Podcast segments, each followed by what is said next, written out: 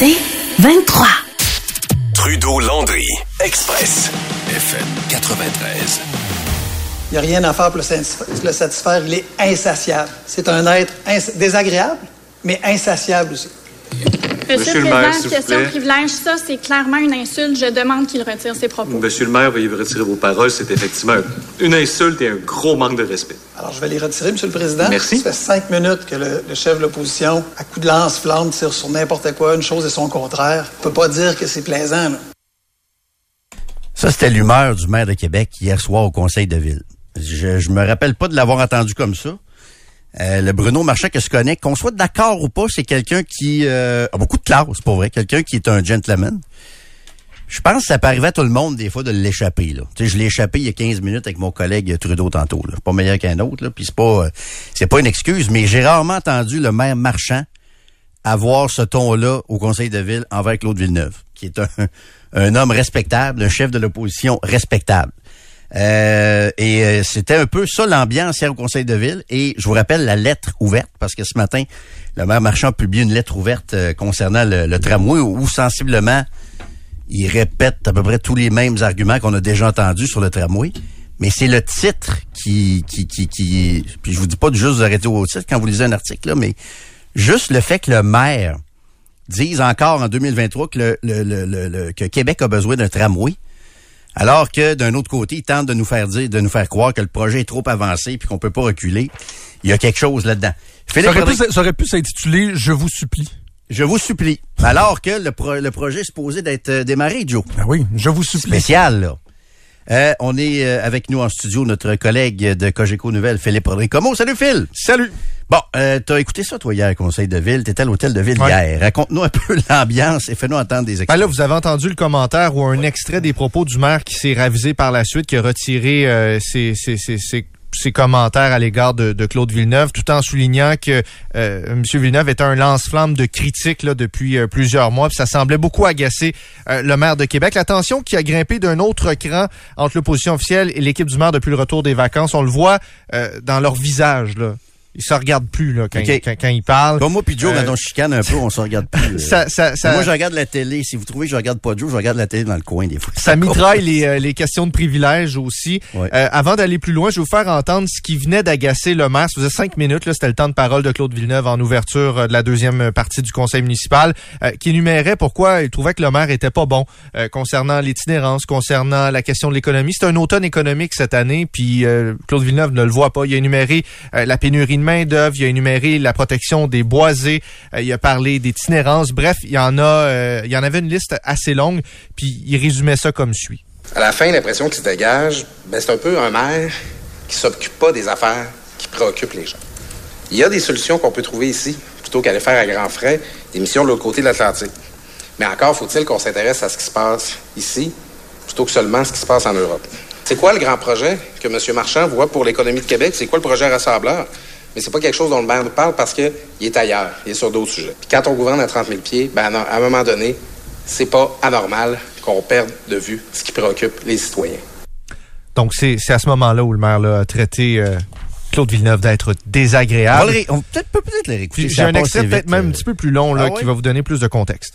On va le réécouter. Pas là, euh. minute, pas là. Là, euh, Ok, on s'excuse. Ça va vite, là. Non, pas là. On le réécoutera euh, plus non, tard. non, ça, on réécoutera ça plus tard. Mais bref, euh, que le maire marchand se livre un peu des attaques personnelles. Comme je vous dis, tout le monde peut l'échapper, mais ça vous démontre un peu l'ambiance autour du tramway actuellement. Euh, je ne sais pas si euh, cet, audio, audio-là est disponible. Beaucoup d'anim- d'animosité, je le disais au conseil, euh, et le ton du président Louis Martin aussi à l'égard de, de certains élus euh, en, en dit long. On a la patience un petit peu plus euh, éphémère, je dirais, là, du côté euh, du euh, président du conseil.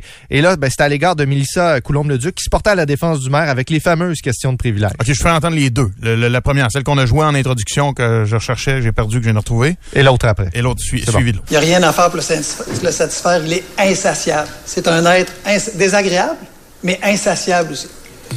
Monsieur, Monsieur le maire, Président, s'il vous question de privilège, ça, c'est clairement une insulte. Je demande qu'il retire ses propos. Monsieur le maire, veuillez retirer vos paroles. C'est effectivement une insulte et un gros manque de respect. Alors, je vais les retirer, M. le Président. Merci. Ça fait cinq minutes que le, le chef de l'opposition, à coup de lance-flamme, tire sur n'importe quoi, une chose et son contraire. On peut pas dire que c'est plaisant, là. Le maire était jaloux du doctorat en économie de ma voisine là, lors d'un précédent conseil, mais c'est un principe d'économique de base. Je question privilège envers le maire. Vous voulez qu'il retire les propos ou il cite ce que le maire a dit dans un conseil Non, il n'a pas cité le maire. Il a déformé ce que le maire avait dit dans un précédent conseil. Oui. J'aimerais savoir si c'est possible pour vous de En vous rappeler, levant, vous de rappeler ce qui est une question de privilège. Ça fait plusieurs fois que Mme Coulombe-le-Duc invoque des questions de privilège qui n'en sont pas. Euh, je pense qu'un petit rappel Monsieur le Président. serait ce, ce sera pas long, Mme. Coulombe. Ben, je pense que. euh, Avez-vous une question de privilège oui, ben, écoutez, Parfait. Lequel des deux? on- Ben, j'aimerais répondre aux propos de Mme Il n'y a pas de réponse. Il y a pas, ça, ça n'existe pas, Mme Coulombe-Leduc. Vous avez, vous avez pouvez couper la parole pour une question de privilège ou règlement? Oui. Est-ce que vous avez une question de privilège ou règlement? Et si oui, lequel des deux? Oui. N'en déplaise? Non, il n'y a pas de n'en déplaise. non, mais il y, a une, Coulombe-Leduc. il y a une interprétation. Parfait, Mme Coulombe-Leduc, ça va faire. Merci. Donc, j'ai Vous droit à pouvez reprendre votre place. Merci. N'en déplaise, un peu comme à la cour, là. Tu sais, n'en déplaise à. Mais quel cirque. Sans tout respect. C'est-tu de même ailleurs? Oui, probablement. Oui, oui, c'est de même au Parlement. Une petite coche de plus folklorique à l'hôtel de ville. Mais disons que la politique se fait moins autrement depuis euh, la rentrée. Ah oui, pour vrai. Sur la politique ça se lançait des fleurs, puis là, je, t'annonce que le jardin est vide. C'est comme tous ceux qui disent qu'ils veulent faire de la radio autrement. Souvent, ça, ça dure 3-4 ou de la télé autrement aussi. Ouais. la politique autrement. Tout autrement, tu finis par revenir. Finalement, ça, comme à l'ancienne. Il était question de tramway aussi avant le conseil municipal. Ils en ont parlé pendant. Euh, mais aussi avant, alors que François Legault expliquait que le troisième lien euh, n'était pas totalement mort euh, en format euh, autoroutier. L'opposition officielle qui perçoit des signaux inquiétants pour le tramway dans la mise en garde du maire de Québec. On en a parlé hier, là, le maire venait tout juste de faire sa, euh, sa mêlée de presse avant conseil. Euh, il a fait une sortie bien sentie où il résume les mêmes points qui sont dans sa lettre, dans, dans- sa lettre ouverte en disant que c'est impossible d'abandonner le projet de tramway pour plusieurs raisons, notamment parce qu'il n'y a pas d'alternative en transport structurant pour les 15 prochaines années, que ça créerait, que ça pourrait créer un vide. Euh, et Claude Villeneuve, lui, euh, n'aime pas ce qu'il entend. Ce n'est pas ce qu'il aurait dit en voyant les résultats de lundi soir du PQ qui a devancé assez facilement la CAQ. Euh, voici la lecture de Claude Villeneuve. Pourquoi Bruno Marchand, aujourd'hui, s'est comporté comme si le tramway était menacé? Alors moi, je me demande qu'est-ce qui inquiète le maire? Qu'est-ce qui rend le maire si fragile dans son, désir de porter le projet de tramway? Et euh, ça, ça me préoccupe. Je me demande, vraiment, j'ai l'impression que de voir les mains de Capitaine Tramway trembler sur la barre présentement. Les citoyens de Jean Talon, tout le moins, ils ont voté euh, 93% pour des partis qui, euh, qui ont voté pour le tramway à l'Assemblée nationale. J'avais été maire de Québec ce matin, je voulais se représenter pour être presse avec cette ligne-là. Bruno Marchand choisit de se présenter pour être presse aujourd'hui, puis dire là, touchez pas au tramway. Euh, c'était important le tramway, puis ça va être terrible si Québec n'a pas le tramway. C'était ça son message aujourd'hui. Je ne sais pas les, les échanges qu'il y a eu entre lui et le cabinet du premier ministre ou le cabinet de Jonathan Julien, ou pourquoi Bruno Marchand aujourd'hui s'est comporté comme si le tramway était menacé? Oublions pas que Claude Villeneuve, c'est un ancien rédacteur de discours de première ministre de Pauline Marois. C'est un gars qui a une plume incroyable, qui a un sens de la formule. Les mains, les, les, les mains de capitaine Tramway qui euh, tremblent à la barre, c'est bon en tabarouette. C'est une bonne ligne, mais pourquoi Bruno Marchand a, ré- a- a réagi comme ça? C'est qu'il voit deux coups en avant. Il sait très bien ce qui s'en vient. Il voit très, très bien le l'attaque anti-tramway se développer devant lui. Il y a une bonne lecture du jeu, je te dirais, Bruno Marchand. avec euh, Comme un quarterback. là. Exactement ça. Oui, le maire marchand d'ailleurs qui a pigé encore dans son livre de jeu hier pour euh, essayer de, de- de- d'améliorer encore plus les chances du tramway de se réaliser en disant que au final, il y a de l'argent sur la table au fédéral et qu'on ne pouvait pas se permettre, comme certains le prétendent, de, de, proposer un nouveau projet avec cette même enveloppe qui est disponible. Donc, Québec, autrement dit, n'a pas le luxe de tergiverser encore une fois le maire de Québec. Ce que je dis, c'est qu'un élu aujourd'hui qui veut faire plaisir à la population, il dit attention, tramway dangereux. Cet élu-là, dans 5, 10, 15 ans, il va faire dur. Il y a des gens qui comprennent pas, qui nous disent Ah ben non, mais cet argent-là va venir ailleurs. Non. Le fédéral, l'argent du fédéral, elle est dédiée au transport collectif. Si elle vient pas pour ça, elle s'en va dans d'autres villes du Québec ou elle s'en va dans d'autres villes du Canada. Qu'est-ce qu'on va dire aux compagnies après ça? Dans un prochain projet, dans 5 ans, 10 ans, lorsqu'on sera enfin prêt, qu'on aura encore tergiversé. Parce que ceux qui étaient contre le tramway ou ceux qui sont contre présentement, c'est les mêmes qui étaient contre le SRB dans les radios, là. Je fais pas référence aux citoyens, je fais référence aux animateurs, animatrices de radio, Nathalie Normando, entre autres, et d'autres, de choix. Il y a 4-5 ans, quand on parlait de SRB, ils disaient non, ces gens-là. Alors, quand on va parler de métro, quand on va parler de X, Y, ils vont encore dire non, ils sont contre le transport collectif. C'est ça leur bataille. Mais ils seront pas là pour se défendre dans 5-10 ans pour dire, ouais, pendant qu'on avait les chances de construire quelque chose, on a préféré s'asseoir puis attendre. On a préféré l'inertie. On a préféré une ville qui bouge pas. On a préféré une ville qui, malgré les enjeux qu'elle vit, on préfère s'asseoir puis attendre puis dire aux citoyens, c'est pas grave. De toute façon, moi, je serai pas là quand arriveront les conséquences. Euh, tout le monde y est passé hier. La swing à Villeneuve, Nathalie. Nathalie Normando, euh, les autres animateurs de choix. Tout le monde y est passé hier. Nathalie Normando euh, puis choix dans, dans, dans, dans la même critique, c'est, ça me C'est- surprend un peu. c'est parce que Nathalie, j'essaie de trouver pourquoi. Parce que Nathalie, maintenant, travaille sur le réseau. Elle parle pas de, de tramway. Mais c'est qu'il y a 6-7 ans, quand elle était à Boulevard, elle a fait une genre de vidéo pour s'opposer au, euh, Au au SRB. Mais tout ça, ça dit juste une chose. C'est qu'à Québec, quand tu veux faire passer un projet, là, t'as besoin de te lever de bonheur puis il y a besoin d'être bon ton projet. Puis ça existe des projets qui passent à Québec. L'amphithéâtre en est un. La promenade Samuel de Champlain en est un. Savez-vous pourquoi ça a passé? Personne n'a chialé. Parce que c'était des bons projets. Ça coûtait pas 4 milliards. Ça coûtait pas 4 milliards non plus, mais au-delà du coût, c'était des bons projets que les gens que voulaient. les gens voulaient. Ouais. C'est ça la différence. Fait que c'est facile, tu sais. Puis là, je comprends, là, il est un peu en panique, puis à sa place, je serais en panique aussi, là. Mais c'est pas à faute des médias, là, le tramway. C'est parce que c'est un mauvais projet. À Québec, faut que tu te lèves de bonne heure, faut que ton projet soit parfait si tu veux que ça passe. C'est aussi simple que ça. Pour ça qu'on est devant un mur. Puis je comprends ce qu'il veut dire sur dans 15 ans, on va le regretter, puis tout ça. Mais il faut trouver un autre projet. faut trouver un autre projet parce que oui, ça prend du transport en commun structurant, du transport collectif structurant. Ça, je le crois, il a raison. Mais le projet est mauvais. C'est pour ça qu'il passe pas. Les gens sont pas caves. Ils se font pas influencer par euh, les animateurs de radio euh, que- comme lui il pense. Ah non, là, on n'a pas. Tu sais, Mais non. 12 de perte d'appui depuis janvier. C'est pas euh, 3-4 animateurs de radio qui ont euh, qui ont amené ça. Moi, ce qui, ce qui me fascine, c'est que non seulement le maire Marchand est en train de perdre son projet de tramway, parce que je pense vraiment que c'est euh, effectivement ce qui va arriver, mais il est en train, à la limite, de jouer son avenir politique là-dedans. Je vous le dis, là, vous êtes dans, dans votre voiture, vous êtes au travail, à la maison, là, puis là, vous nous écoutez, puis là, mettons, vous, vous fulminez contre Bruno Marchand, là. Si vous pouviez voir le, le- la messagerie texte, euh, quand on mentionne le maire Marchand ou qu'on fait jouer des extraits du maire, le clash qu'il y a entre, quoi, Jérôme, les 6-7 premiers mois suivant son, euh, Ouais, son ouais. élection où les gens disaient, hey, il est-tu rafraîchissant, on l'aime, il va être bon, et de voir à quel point, là, c'est c'est une déferlante de, de commentaires euh, très, très, très difficile. négatifs, Ouais. même des fois agressifs envers le maire. Je sais qu'il nous dirait, moi, je j'ai jamais voulu faire une carrière là-dedans, je, je fais juste un mandat au pire, puis j'aurais fait ce que j'aurais à faire. Mais s'il y a les yeux sur le calendrier, là, moi, je commence à trouver que c'est assez euh, partagé, là, le, le- le- la haine envers le maire qui se développe. Puis je vous le dis, un message pour lui dans la, la, la colère des gens de Jean Talon vers le CAC. Il y, a, il y a un message aussi pour le maire en place. Tout le monde, beaucoup de gens sont en colère pour toutes sortes de raisons. Présentement. Vois-tu encore quelqu'un qui dit Québec va rester un petit village avec les gens qui tuent tous les projets? Je vais répéter ce que je viens de dire il y a une minute. Est-ce qu'on a tué l'amphithéâtre? Non. Est-ce qu'on a tué la promenade Samuel de Champlain? Euh, c'est quoi les autres projets qu'on a eu dans les dernières années? Il y en a sûrement d'autres qu'on n'a pas On n'a tués. pas de temps, par exemple. là. Depuis cinq ans, c'est tranquille. Ben, c'est quand même deux gros, euh, deux gros projets. Le marché Champlain. IV, Le marché. Champlain. Ah non, non, je me... Ça, c'est la CAQ qui l'a tué le même. Mais tu sais, l'élargissement d'Henri IV, c'est un gros projet. Ça a coûté des centaines de millions. On l'a pas tué, ce projet-là? ouais. Non.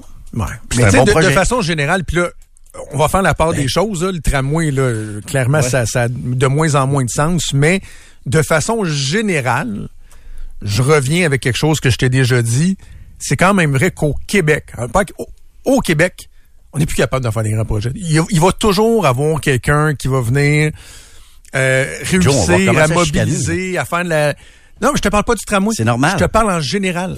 Ouais, mais la, la Baie James, là, on en a parlé cette semaine, la Baie James en 2023, oublie ça. Ouais, mais Joe, ça les- serait jamais arrivé. Ouais, mais des grands projets, il s'en fait. Le nouveau pont Champlain à Montréal, personne n'a essayé de, de bloquer ça. Ah, ben, l'autre est en train de Je te renomme nos deux projets à Québec. Euh, Promenade Samuel de Champlain, Centre Vidéotron, C'est Centre de des grands glace. projets, ça. Hein? C'est pas des grands projets, tu sais. Ben, c'est des 400 grands millions, c'est un, c'est un petit projet. C'est pas un projet de société, un amphithéâtre, là. OK. Ça a été très, très, très mobile. gros Non, mais ça a été, non, mais je te parle du Québec, Jérôme. Ouais. Regarde, là, le gouvernement qui va s'en venir puis il va parler de barrage. Et, et, Mais c'est normal que, que les projets doivent subir le test de la, de la, de la qualité, le test médiatique, le test de la population. C'est juste normal. Le contraire serait inquiétant. mais c'est que la, la, la- la finalité, c'est souvent que finalement, ben, ça se fait pas. Ben, Non, non, non, non, non, Joe, ça se fait. C'est là, que je projets. te- c'est là que je te parle du plan Nord. Là? Non, non, mais ça Moi, là, j'étais là quand on a présenté le plan Nord, Jérôme. J'y croyais, c'était beau le plan Nord, c'était grand, c'était une vision. Non, mais des projets, il y en a partout, là, je veux dire. Le centre de glace, merci à Philippe qui, m'a- qui c'est pas nous des grands projets de société. Ouais, mais là, des grands projets de société de Non, mais type regarde Beijing, là, faire Nordvolt, là, on est dans le BAP, là, on est dans les, les c'est normal. Joe. Non, c'est normal de questionner. Sauf oui. que quand le l'outcome, la finalité, Ouais. c'est que ça se fait pas, Ben, ça se fait pas parce que c'est pas bon, tant mieux. C'est une bonne nouvelle quand ça se fait pas, c'est pas un bon projet, non? plan Pas c'était d'accord? Euh, Je t'aime, Joe, j'espère que c'est pareil. Là. plan Nord, c'était bon. Mais excusez-moi, j'ai j'ai une question pour Phil. Est-ce que tu penses que le maire Marchand aurait été plus de bonne humeur s'il avait été accueilli comme ça? Le maire de Québec, M. Bruno Marchand.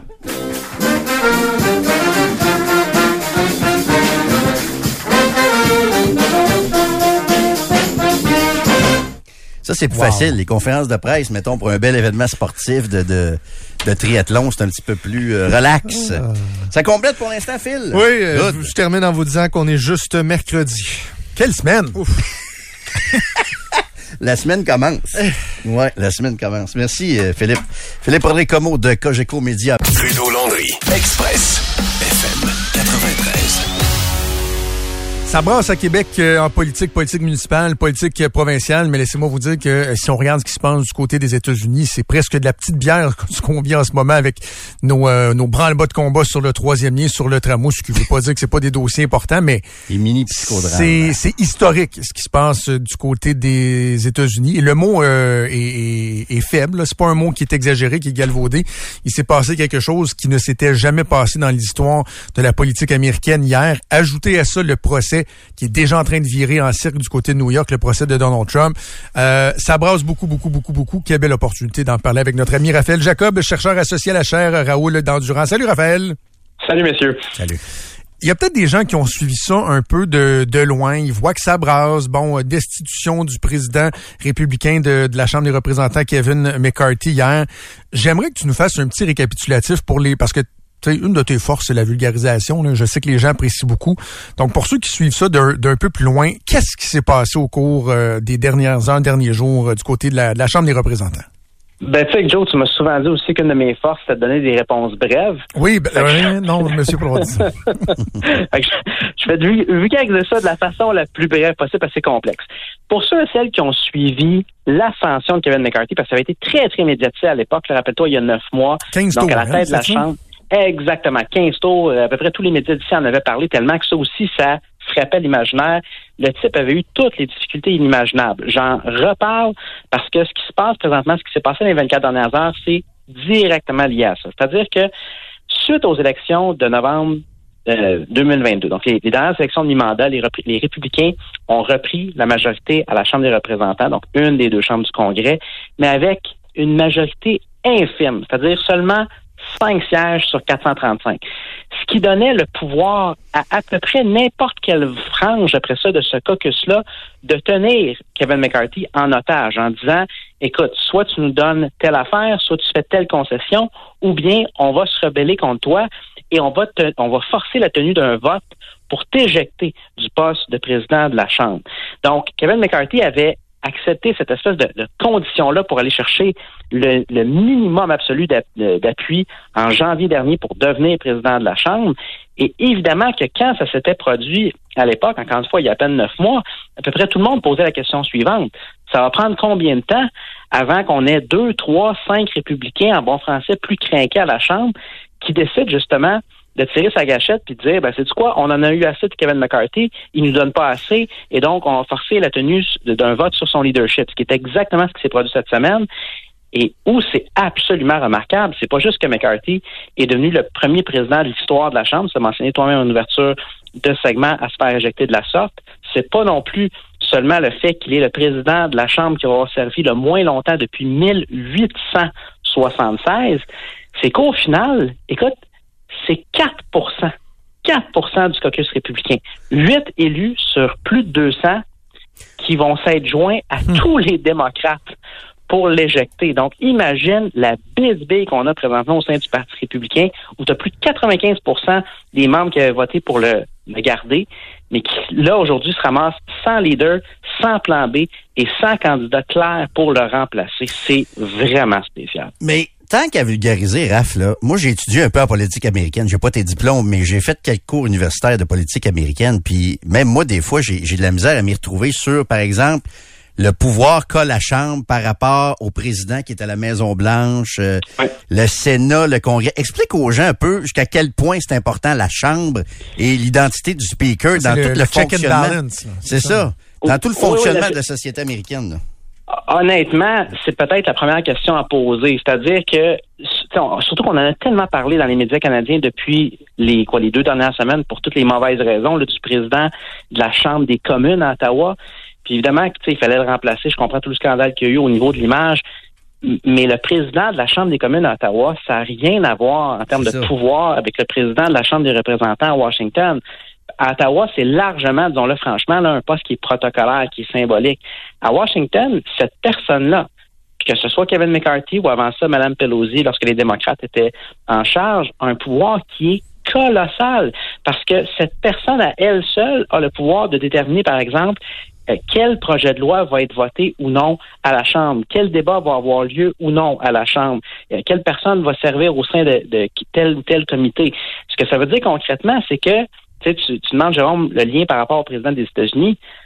En principe, le président des États-Unis n'a pas de pouvoir législatif. Tout ce qui est projet de loi doit passer par les- le Congrès. Ça, ça veut dire les deux chambres du Congrès. On l'a vu avec Obama, entre autres. Euh, courte parenthèse. Oui. Barack Obama était incapable d'à peu près rien faire passer sous sa, sous sa présidence. là. Exactement. Mais, ça, honnêtement, tous les présidents, surtout depuis les dernières décennies, l'ont vécu. C'est vrai qu'Obama l'a eu particulièrement dur à partir du moment où les républicains ont pris le contrôle. Donc, concrètement, écoute, je reprends rapidement mon exemple d'Obama. Obama est un président démocrate. Lors des euh, premières élections de mi-mandat pendant sa présidence en 2010, le parti adverse, le parti républicain, gagne la majorité à la Chambre. Donc, le président de la Chambre des représentants, qui était un républicain, avait le pouvoir essentiellement unilatéral de bloquer tout projet de loi qu'Obama aurait voulu voir euh, devenir loi. Donc, c'est un, pouvoir qui est énorme. C'est pas juste un show de boucan qui s'est passé sur le fonctionnement de l'État fédéral, du gouvernement fédéral américain. C'est énorme en termes d'implication présentement. Mais dans le fond, là, c'était comme euh, la chronique d'une catastrophe annoncée. Là. Tu sais, C'est Oui. quasiment pas de savoir est-ce que ça va arriver, mais quand ça va, ça va arriver. Sauf que ça, ça met en lumière des divisions au sein du Parti républicain euh, assez impressionnantes. Puis écoute, de ce que je comprends, Donald Trump, qui lui-même d'habitude met le feu aux poudres, hier disait, euh, on peut-tu arrêter de se chicaner, gang, un petit peu là, tu sais, euh, parce que là c'est Biden qui rit dans son coin pendant ce temps-là. Quand c'est quand c'est Trump qui essaie d'unifier, c'est qu'on est rendu loin. là. Quand, quand c'est Trump qui essaie d'être la voix de la raison, Hey, sans du loin, effectivement. Et tu sais, de façon assez remarquable, ça, je ne vais pas rentrer en trop de détails, je ne vais pas mêler qui que ce soit, mais en principe, le président de la Chambre n'a pas besoin d'être un membre de la Chambre. Autrement dit, il n'a pas besoin d'être un élu. Donc, il y a plusieurs républicains, suite à hier, suite à la débarque de M. McCarthy, qui se sont dit, ben, tu sais, tant qu'à ça, pour pas, pourquoi pas choisir Donald Trump comme président de la Chambre? Mais voyons. Et le principe. Non, non, je te jure. Et le principal intéressé dans les premières heures semblait garder la porte ouverte. Puis là, aujourd'hui, en fait, euh, très, très dernièrement, là, il semble l'avoir fermé catégoriquement comme quoi, non, il ne sera pas président de la Chambre des représentants. Mais, ça, ce que ça t'illustre, c'est une, en fait, deux choses, euh, premièrement. De un, comme je le mentionnais tantôt, il n'y a aucun plan B clair. Deuxièmement, ça va être excessivement difficile pour qui que ce soit qui finit par être élu, on présume la semaine prochaine, comme nouveau président de la Chambre, de faire beaucoup mieux que M. McCarthy parce que le, le- encore une fois, la majorité républicaine est hyper, hyper mince et tu as juste besoin de quelques élus qui veulent soit se faire de publicité ou obtenir des concessions qui sont irréalistes et le, le psychodrame repart de plus belle. Puis peut-être un, un point très rapide, parce qu'on surtout pour ceux et celles qui ont peut-être suivi ça d'un petit peu plus près. À la base, toute cette espèce de croisade-là, comme Kevin McCarthy, a été l'œuvre vraiment le foncièrement d'un élu républicain qui s'appelle Matt Gates. OK, G-A-E-T-Z, là, pour ceux qui ont Il pas vu l'air le- très le nom agréable, circuler dans les médias. Non, il y en a qui l'ont comparé à, à Beavis de Beavis and Butthead aussi. Là, au Il y a même un de ses collègues, tu vas nous en parler, mais il y a même un de ses collègues républi- républicains qui, euh, on the record, l'a traité de asshole. Oh oui, puis écoute, il, il, il- il fait... Ça, je te dirais que c'est parmi les, les épithètes, sans doute les plus gentils Ah qui ont été lancés depuis les dernières heures. Reste que, écoute, je, je vous aborder ça de façon peut-être contre-intuitive. Pas pour défendre Gates, parce que je veux dire, le type est un polémiste de la première heure, mais pour expliquer peut-être quelque chose de structurel, je pense, qui est complètement euh, occulté de ce débat-là présentement, c'est-à-dire le rôle de l'argent dans le système américain. Puis là aussi, il y a un contraste fondamentale avec le, le système canadien tel qu'on le connaît. À Washington, pour pouvoir survivre et pour pouvoir avancer comme politicien, l'argent, et je veux dire beaucoup d'argent, c'est une condition qui est essentielle. Donc, à moins que tu sois indépendant de fortune, la seule autre option que tu as pour la quasi-totalité des membres, tout au moins républicains du Congrès, c'est d'aller lever des fonds, aller amasser des fonds continuellement. Ce sont, en bon français, des fundraisers, quasiment autant que des législateurs, les membres du Congrès.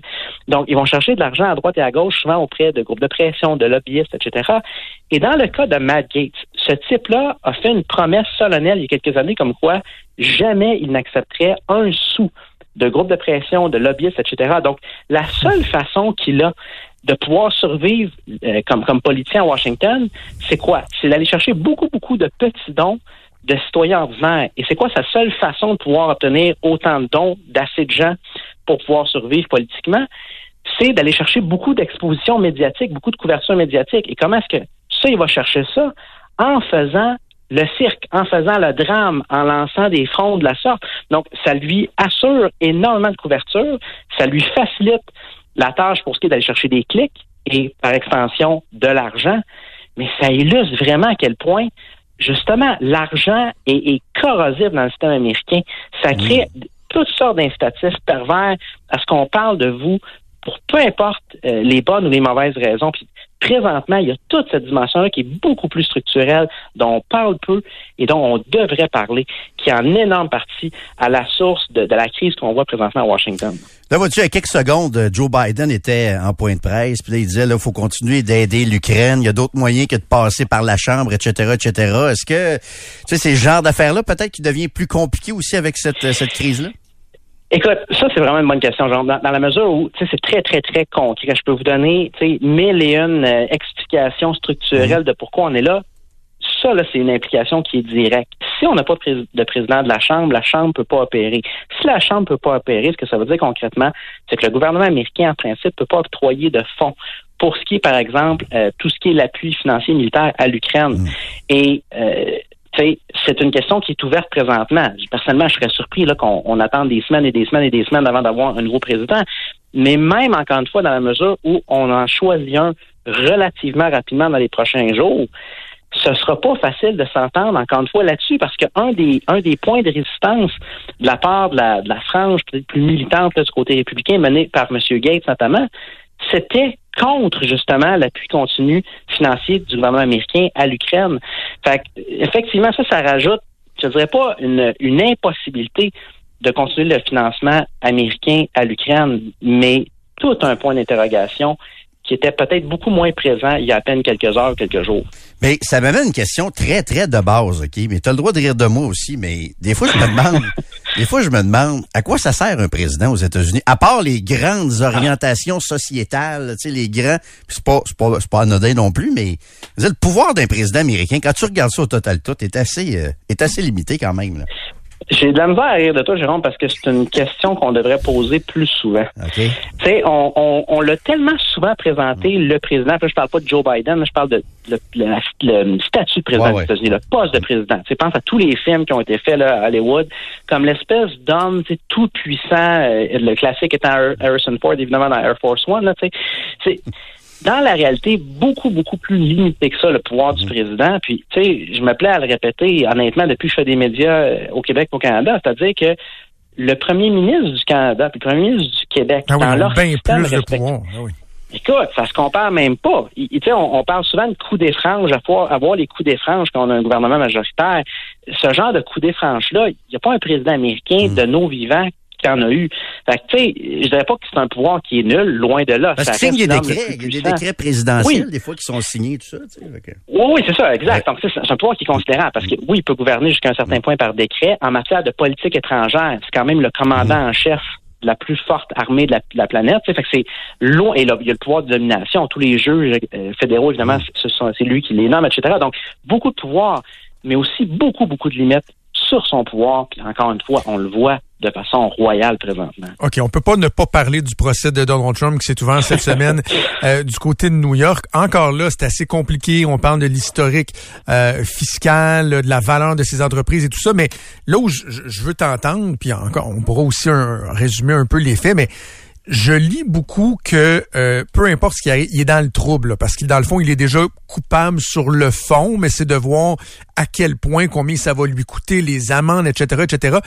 Je te pose la question, jusqu'à quel point là, il est réellement dans le trouble, qu'on voit pas des petits excès de partisanerie de, certaines personnes qui l'aiment pas. Tu sais, y est-tu vraiment autant dans le trouble que ce qu'on laisse présager? Ça dépend, comment je pourrais dire, Joe, ça dépend comment se pose la question. Est-ce que c'est d'un d'un aspect ou d'un point de vue légal ou d'un point de vue politique? D'un point de vue légal, premièrement, je ne veux pas m'ac- m'accrocher dans les fleurs du tapis, mais il y a une petite nuance dans le système américain. On dit apparemment responsable plutôt que coupable, qu'il en est au civil plutôt qu'au criminel. Puis là, dans ce cas-ci, c'est un procès qui est au civil. Donc, il peut pas, en principe, techniquement être reconnu coupable, mais c'est vrai que le juge, avant même que le procès commence, a dit c'est tellement aberrant, les preuves sont tellement accablantes qu'on n'a même pas besoin de commencer pour que déjà je vous déclare responsable à la base de, ce qui euh, de ce qui est allégué présentement. Donc, d'un point de vue légal, c'est sérieux dans la mesure où, de un, si on le reconnaît disons, responsable sur toute la ligne et que le juge va jusqu'à euh, octroyer comme peine ce que la procureure sollicite, c'est-à-dire empêcher carrément à son entreprise, la fameuse Trump Organization, d'opérer dans l'État de New York, qu'on euh, assène des peines financières à la hauteur d'à peu près 250 millions de dollars américains, c'est- colossal. C'est colossal d'un point de vue civil. Donc, c'est très sérieux de ce point de vue-là. Même si, encore une fois, jamais ce qui va aller en prison à cause de cette cause-ci spécifiquement, peu importe euh, ce qui découle du procès.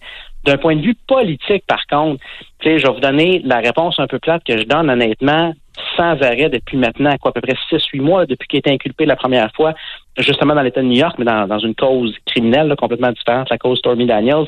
C'est-à-dire, tous ces déboires sur le point de vue judiciaire le servent politiquement beaucoup plus, beaucoup plus, pardon, que ça lui nuit. Cette cause-là au civil, je pense, ça ajoute ça. Oui, oui c'est complètement fou. Puis très rapidement, je vous ajoute ceci. Parce que ça aussi, c'est un- une nuance qui est importante. C'est pas juste que ça l'aide au sein du Parti républicain. Même auprès de l'électorat général, c'est très, très loin d'être évident que ça lui nuit. On regarde présentement les intentions de vote. Sondage après sondage, je comprends qu'on est à 13 mois du vote, tout peut se produire. Reste qu'en date d'aujourd'hui, on, on le sait, le public américain est très au fait qui est accusé dans quatre causes criminelles euh, distinctes, dans plusieurs causes au civil, incluant celle dont on parle cette semaine.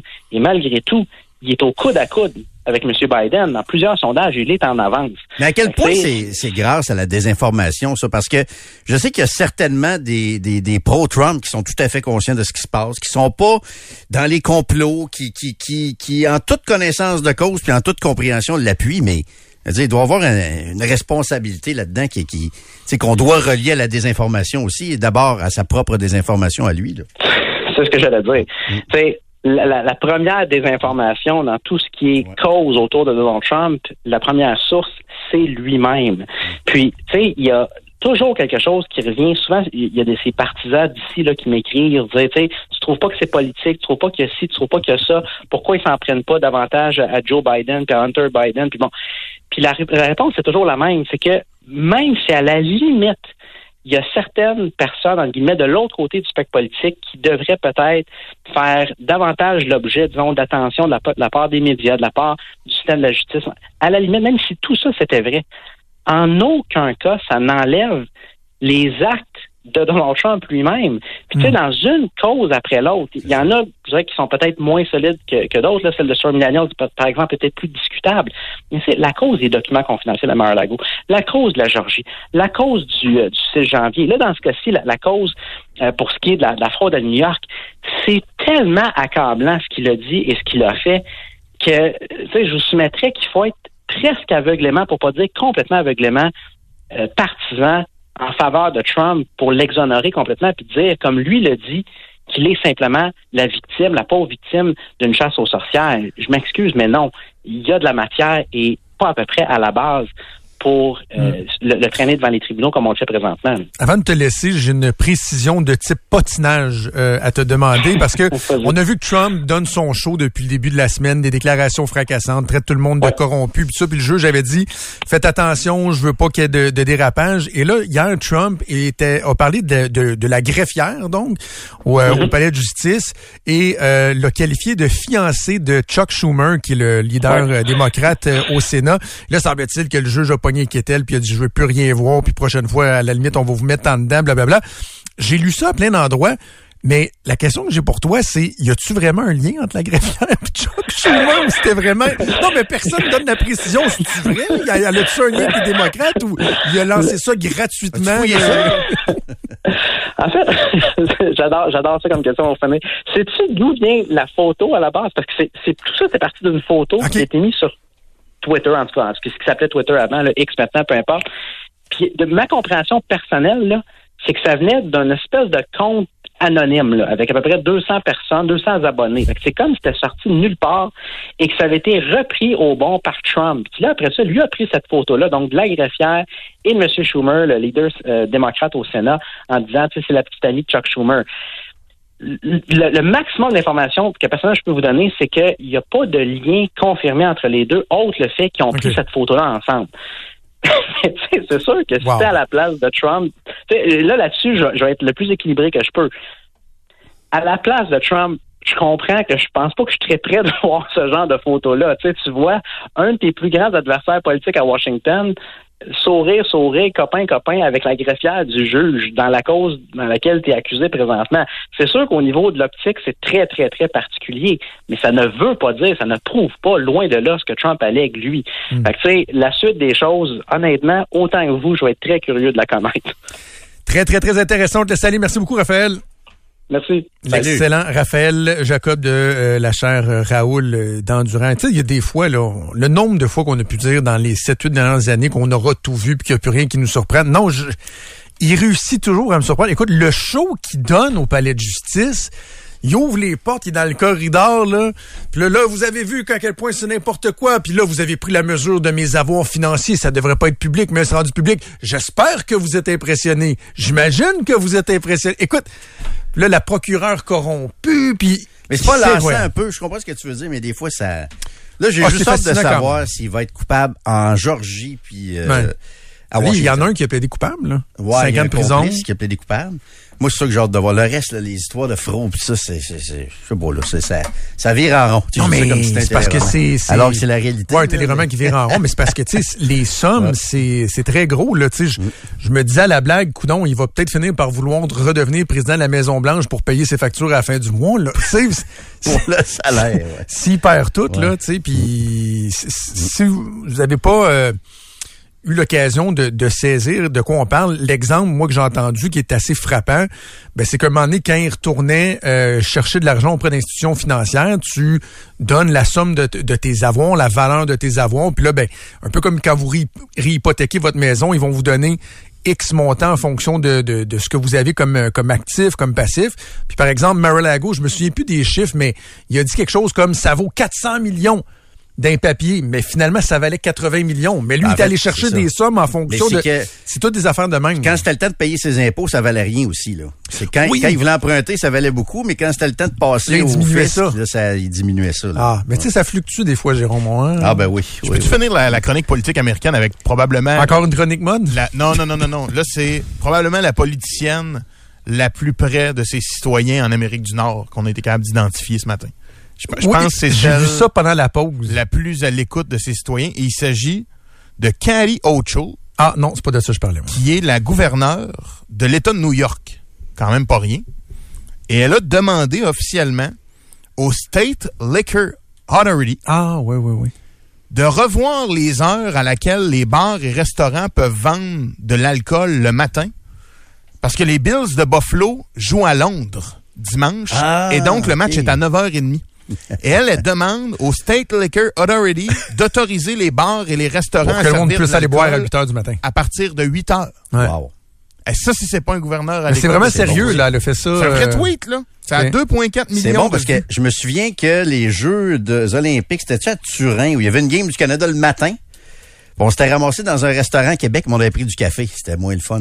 Ça, c'est-tu quand on a gagné la médaille d'or? non, non, c'est pas le, c'est pas à Vancouver. C'est, euh, je pense que c'était Turin, donc c'était Ah en non, mais Europe. il y a une donc- fois qu'on a gagné la médaille. C'est-tu à Sochi ou... Peut-être euh, Sochi ou en tout cas c'était en Europe. Puis là, nous autres, on avait regardé une gang, euh, la game, je pense on était dans un Boston Pizza à 9h le matin à checker la game du Canada. Puis, euh, Avec un petit Pepsi. C'était avec un jus. Parce que je me souviens, moi, d'une finale, mais ça doit faire plus longtemps que ça, mais en tout cas d'une finale que- qui était comme à 6 heures du matin. Puis On s'était ramassé chez mon beau-frère Steve avec euh, une coupe euh, d'autres euh, d'autres amis. Puis on a commencé ça avec des, des mimosas, tu sais. Une gang de gars qui prennent des mimosas. Mais on se disait, ce qui est acceptable, c'est des mimosas ou café Baileys? Mais ça n'a pas été long qu'à la fin de la première, on était sa grosse bière. là. Puis on- à 9h30 À le matin, ça permet ça, là.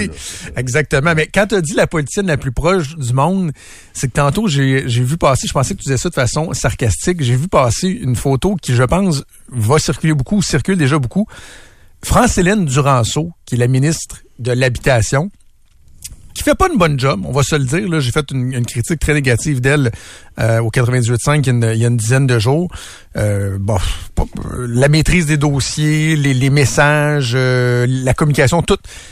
Et là, bon, elle essaie de redorer son, son blason. Puis là, de ce que je comprends, elle a fait une entrevue, je pense que c'était avec Radio-Canada, il faudrait que je, je mais où ils ont été visiter le terrain d'un immeuble de logements sociaux en construction une petite visite, entrevue que tu vois en, en background. Et, et pour faire cette entrevue-là, la ministre responsable de l'habitation et du logement abordable a choisi de mettre son plus beau manteau de petite fourrure Ah bleue avec une grosse boucle en avant, quelque chose d'ultra fashion devant l'immeuble de logements sociaux. Tu sais, juste en termes de, de réflexe, là, allô? Non. Et, prends pas ce manteau-là dans ton garde-robe. Là.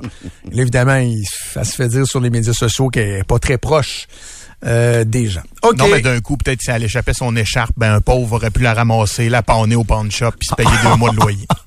C'est peut-être ça son but. Essaye de. Pawn shop sur Ontario. Ouais. Ah, Alex. Alex. OK, ben c'est ça. Trudeau, Landry, Express, FM 93. Ou ça vous tente de nous écrire, particulièrement les gens de la Mauricie. J'essaie de comprendre, surtout depuis hier. En fait, depuis longtemps, mais hier, le troisième lien a effectué un retour dans les conversations. D'où vient l'obsession montréalaise et même provinciale sur le dossier du troisième lien? Moi, hier, j'en revenais pas, là. Hier, il y avait des élections Manitoba, des élections provinciales, mais le téléjournal national pan-canadien d'un océan à l'autre en français débutait avec un troisième lien entre Québec et Lévis. Je me mettais à la place des francophones à Windsor. Bon, mais je pense qu'ils choisissent pas le sujet pour les francophones de Windsor. Ben, Windsor, c'est un marché francophone euh, je sais, mais ils vont aller chercher ce qui pogne le plus au Québec en premier. Combien de francophones à Toronto, d'après toi? Sur Ah, je une sais ville pas. de 8 millions? Mais D'après ce moi, qui guide les choix en termes, tu sais, parce qu'ils doivent l'intégrer, sais, tout le. t'as raison. Mais, mais, mais je suis d'accord avec toi que c'est quand même fascinant la place jusqu'à Montréal, Oui. le troisième lien. Puis, d'après moi, des francophones à Toronto, ils doivent pas être, ça doit être 400-500 000. Fait que c'est un marché aussi, tu sais. Donc, est-ce que c'était vraiment ça le sujet numéro un national hier, le troisième lien? Un, lien entre deux villes. En tout cas, je trouve ça spécial, l'obsession. Peut-être m'écrire 25 de 26 pour m'expliquer ça. Je pense que c'est au-delà du prix, c'est idéologique. Parce que je suis convaincu qu'il y a des gens qui s'en préoccupent aussi pour le prix. Mais il y a quelque chose d'idéologique, d'émotif aussi là-dedans. Là, je vous lance un avertissement, par contre. C'est pas en raison de la qualité du travail de notre journaliste Philippe Rodrigue Como. Le prochain segment va être hyper intéressant. Par contre, il est à prendre avec des pincettes. Parce que je ne crois pas du tout l'intention de la CAC, du gouvernement de la coalition Avenir Montréal, la CAM, de relancer pour vrai le troisième lien autoroutier. Donc, en écoutant les extraits d'hier, en écoutant les extraits d'aujourd'hui, qui sont intéressants, Phil, mais à mon avis, il faut garder ça en tête. C'est qu'il n'y a pas de réelle intention. Je pense qu'ils ont voulu stopper un peu l'immense couverture médiatique qu'il y avait autour du PQ. Puis ça a marché. On ne parle que du troisième lien à Québec depuis 24 heures, alors que ça se fera pas. Mais bref, il y a quand même... Il y a quand même un peu des éléments de pièces de théâtre là, qui sont déroulés aujourd'hui à l'Assemblée nationale, Philippe. Oui, c'est euh, tout un spectacle. On a eu des réactions en coulisses de certains ministres qui se dirigeaient à la période des questions plutôt aujourd'hui. Mais avant, là, on va donner une fleur au PQ. On va, on, on va entendre un péquiste en premier. Pascal Bérubé qui avait une pensée pour son ancien collègue Bernard Drainville ce matin après la surprise d'hier. La poussière est un peu retombée. On a organisé nos idées. Et il faut le rappeler, hein, le ministre euh, Drainville avait versé quelques larmes lors de la pratique de l'enterrement du tunnel autoroutier. On peut entendre Pascal Bérubé. How about Bernard? Is going to cry of joy today or something? or- En français, s'il vous plaît. Alors, est-ce que euh, M. Drainville va manifester de la joie aujourd'hui? Il va manifester de la tristesse? Alors, euh, j'ai hâte de voir euh, sa réaction. Ben, la réponse tout de suite. Oui. Le ministre est demeuré, on va le dire, très prudent. Mettons qu'il fera pas un Éric Kerr aujourd'hui. Il allait pas mettre son siège en jeu pour un projet de troisième lien autoroutier. On ne peut pas commencer à dire aux citoyens, on va vous écouter, mais on va vous écouter seulement sur certaines idées, puis il y en a d'autres sur lesquelles on ne veut pas vous écouter. Si on dit on va écouter, c'est qu'on accepte que tout soit sur la table. Et donc, toutes les options sont sur la table. y compris, possiblement, il n'y a pas d'engagement, il y a une volonté d'écouter, et si on écoute, ça peut vouloir dire qu'effectivement, il y a l'option du troisième lien routier. Je crois toujours en un nouveau lien. Maintenant, je veux pas qu'on fasse des promesses en l'air. On va écouter les gens, puis on va voir ce qu'ils ont à nous proposer. Mais à partir du moment où on dit on va vous écouter, il faut vraiment les écouter et donc tout est sur la table. C'est moi où tout a été dit là-dessus. Ils veulent entendre quoi de plus? Ben, c'est c'est ça qui me fascine, Jérôme. Quand, François non. Legault dit hier, la balle est dans le camp des citoyens. Hello! On a fait trois élections là-dessus. Trois élections que c'était l'enjeu majeur à Québec. Le mandat fort du gouvernement dans son centre névralgique. Québec, c'était le troisième lien. Tout le monde sait ça. T'as été élu deux fois là-dessus. Tout le monde sait ça. Il drop en disant on n'a plus de besoin. Nous autres, on le sait. Pour cinq mois et demi après, nous dire Ah, on devrait peut-être vous écouter. On a mis euh, une région au monde, on devrait peut-être l'écouter. Hey, come on! Mais regarde, on tombe dans le piège un peu. Parce que je reviens à l'avertissement du début. Il faut prendre ça avec un grain de sel, tout ce qui se dit. Non, mais eux autres, ils le disent sérieusement pareil. Je sais, mais il faut pas les prendre au sérieux. Mais fait combien de fois je te dis depuis ans Tombez pas dans le piège. Tombez pas dans le piège. Tombez pas dans le piège comme on vient de faire, toi et moi, depuis, depuis Ben exactement non, on une dénonce. Justement, on, on aide les gens à pas tomber dans. On fait Ouais, œuvre ouais. utile. On Jérôme. continue à prendre avec un grain de sel encore les prochains extraits. Oui, là, il y a la ministre des Transports, Geneviève Guilbeault. euh, ça a été dit hier, mais il y avait un message dans le résultat d'élection partielle dans Jean Talon, euh, le PQ qui, est- qui, qui a passé par-dessus la CAQ euh, sans même avoir à regarder derrière le double de vote. C'est un message des électeurs, mais elle refuse, Madame Guilbeault, ministre des Transports, d'élaborer en détail sur l'interprétation qu'elle en fait de ce message-là. C'est qu'on n'exclut rien en ce moment. On va consulter les gens, on va écouter ce qu'ils nous disent sur la mobilité, mais sur les projets en général. On doit euh, tenir compte de ce qui s'est produit lundi. On peut pas faire comme si rien n'était, faire comme si tout le monde était content à Québec. C'est pas le cas. Donc, euh, le premier ministre et moi, Ça avec nos collègues, on va écouter ce que les gens nous disent. On vous reviendra plus précisément sur la façon dont on va le faire, mais je veux que les gens de Québec comprennent qu'on est ouvert, qu'on est à l'écoute, qu'on a compris le message et qu'on va euh, Est-ce que discuter avec eux est-ce que ça inclut le tramway? Wow, wow. C'est qui le journaliste? Je sais pas si tu le reconnais. c'est Alain qui- Laforêt. C'est Alain, ça?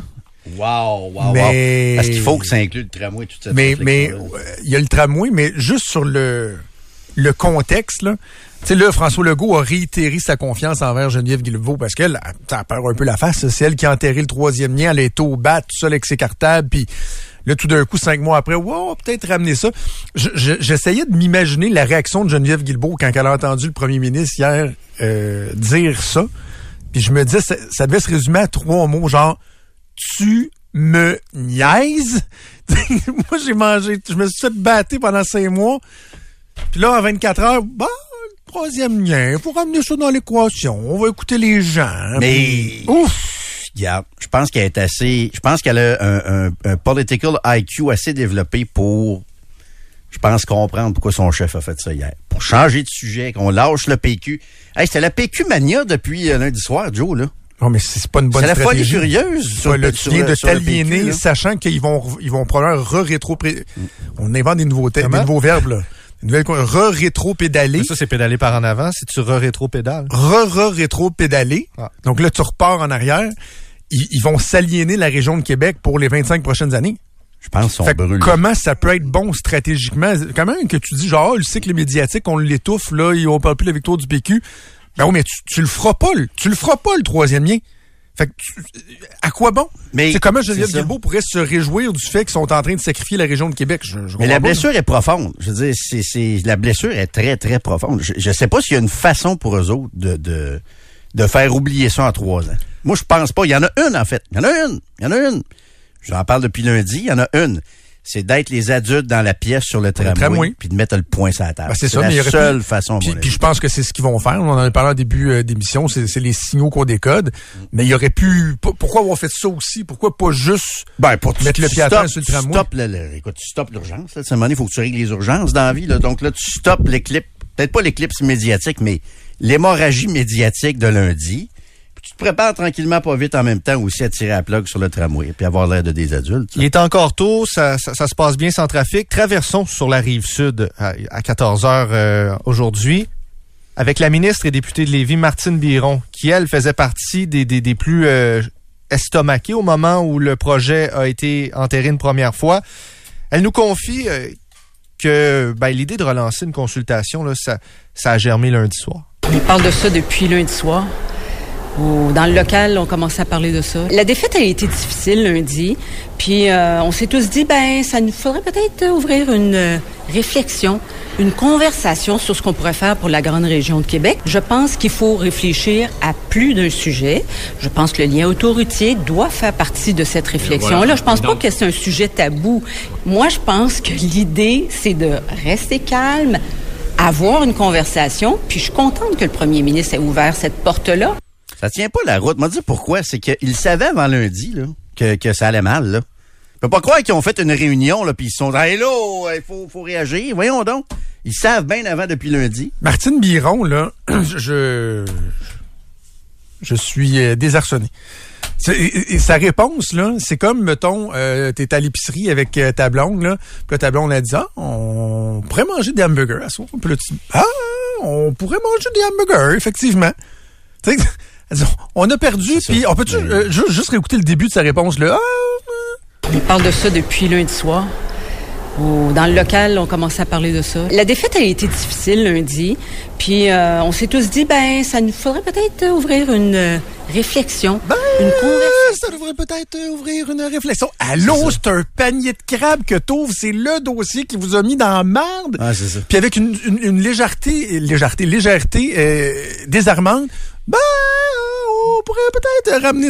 C'est que ça, c'est comme si tu disais, ah ben, ah, on va aller au Launcher plutôt qu'à qu'à Cape Cod cette année. Ah, c'est une décision, là, plus, une décision plus réfléchie, ce que tu viens de dire là, je trouve. Mais c'est pour ça, c'est c'est c'est c'est pour ça que je pense que c'est une c'est un moyen d'urgence qu'ils ont qui, qui Ah, ont je pense trouvé qu'ils l'ont freiner, échappé. freiner l'hémorragie, je pense. Je termine avec le député de Beauce-Nord, les gars, euh, pour qui euh, la décision là, annoncée cette semaine, c'est tout à fait naturel.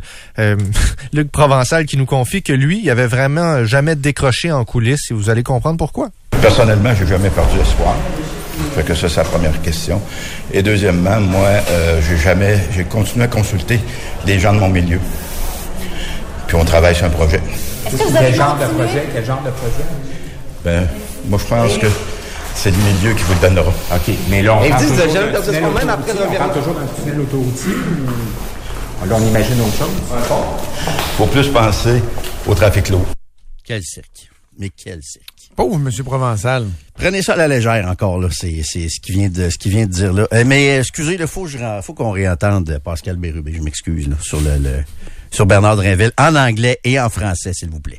How about Bernard is gonna cry of joy today or something? or-